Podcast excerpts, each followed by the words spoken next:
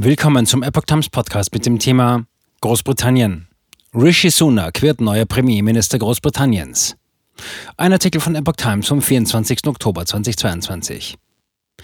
Ex-Finanzminister Rishi Sunak wird neuer Premierminister Großbritanniens. Dies teilte ein Vertreter der regierenden konservativen Tories am Montag in London mit. Zuvor hatte sich Penny Mordaunt, Sunaks einzige Mitbewerberin, um den Posten an der Partei- und Regierungsspitze geschlagen gegeben.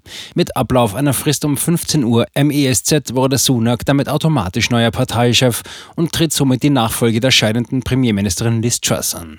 Mordaunt verzichtet. Mordaunt schrieb im Kurzbotschaftendienst Twitter, sie ziehe sich aus dem Rennen um Downing Street 10 zurück und unterstütze Sunak voll.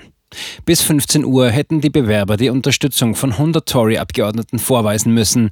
Sunak hatte diese bereits am Wochenende sicher. Der 42-Jährige hatte seine Kandidatur am Sonntag formell erklärt.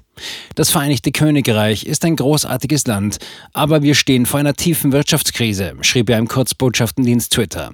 Er wolle unsere Wirtschaft in Ordnung bringen, unsere Partei einen und etwas für unser Land tun. Der frühere Banker wird der erste nicht weiße Premierminister in der Geschichte Großbritanniens und der erste gläubige Hindu in der Downing Street 10. Er ist der Enkel indischer Einwanderer. Das Familienvermögen ermöglichte ihm eine Ausbildung im britischen Elitesystem. Als Banker kam er dann selbst zu immensem Reichtum.